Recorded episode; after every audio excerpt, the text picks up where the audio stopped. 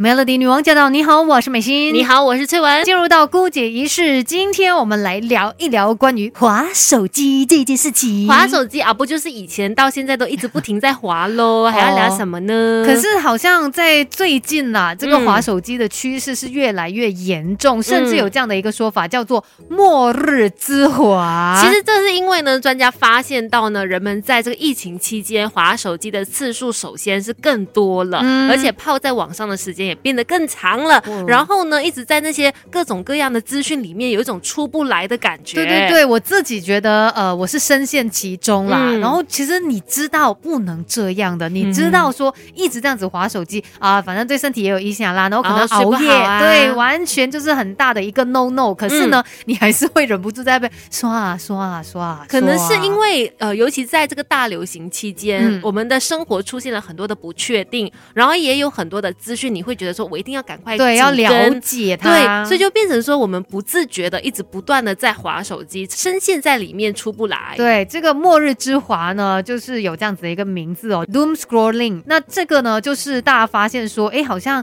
呃，这个新冠肺炎疫情爆发之后啊，末日之华变成了全球性的一个现象，甚至在二零二零年的牛津英文词典年度代表词汇里面，它还是其中一个呢。doom scrolling 是其中一个词哦。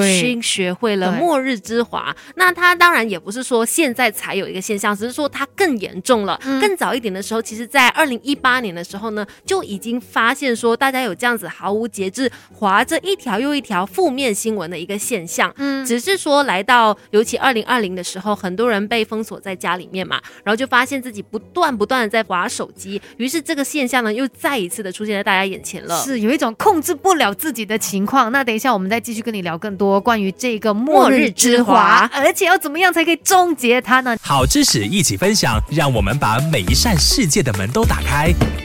Melody 孤解仪式学起来，继续孤解仪式。今天我们来聊关于末日之华 （doom scrolling） 啊，这个现象呢，其实呃，在去年疫情的时候呢，又更大的被大家所发现到了，而且也关注这个现象所带来的一些危险。是，但是呢，就根据一些研究这样子的说法了，他们就解释到，这个末日之华其实跟我们随时都在搜集讯息啊，以利于做判断的一个本能是有关系的。也就是说，我们其实因为要知道说哪里有危险，其实这是我们的一个天性、一个本能，说想要知道哪里有危险，不要靠近嘛，以至于我们会不断的去看这些资讯，就会不知不觉被吸进去了。所以它是跟我们的生存有密切的关系的，所以它是我们的一个本能嘛。但是呢，又因为现在可能一些这个负面新闻啊，经过媒体的这个巧手包装哦，就更加的会触发到我们大脑中两个求生非常相关的情绪，就是恐惧跟愤怒。所以导致呢，我们一点开这一些负面情绪的时候，你就会忍不住接着往下再去看一则又一则这样子不断的看，甚至去看他推荐的新闻啊，于是就让你深陷其中了。而且呢，电脑的这个演算法也会以为说，哦，你原来喜欢看这种类型的新闻，所以他就不断的去把各种的负面新闻收集起来，然后推荐给你看，也就让你会觉得说，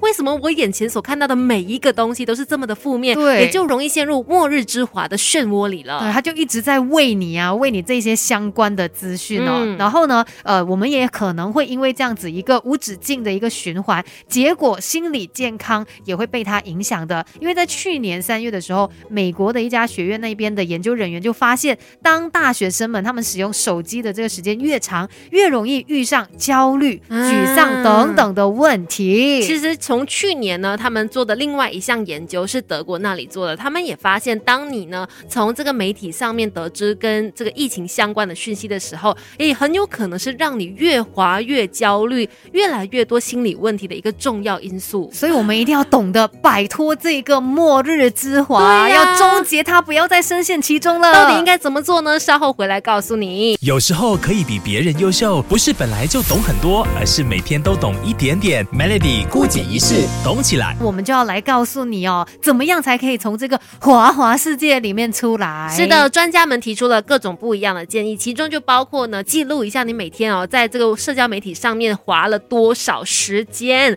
记录自己究竟花了多久的时间呢，在划手机是解决末日之华问题的第一步。对，因为这样子的一个行为，就好像说，如果你是有在想要开始节食的话，嗯那其实他们也需要去记录自己每天的那个饮食嘛。只有你弄清楚了详细的情况，你才有办法去改变它。对，当你发现啊。原来我一天整六七八个小时，我都在刷手机的时候，你真的会吓到的。对，然后你才会知道说要减少它。再来，如果你真的是发现自己每天花八小时、十小时在划手机，可是你没有办法控制自己的话，那你就安装一些可以帮助你控制自己的应用程式喽。有很多的 App 都可以帮助你限制自己花时间在上网，或者是限制自己看荧幕的一个手机 App 的。对，要不然你就可能请身边的朋友，或者是有另外一半也。也请他提醒大家，彼此互相提醒吧。哎，我们好像真的一直都在划手机。其实我觉得，有的时候两个人在一起久了，可能习惯那种相处的模式啊，没有想这么多，就两个人你划你的，我划我的。对啊，这是我们各自的 me time。可是如果真的划这么久的话，也确实不太好哦。是。再来就是我们刚刚有提到的电脑的演算法，其实它真的很聪明，因为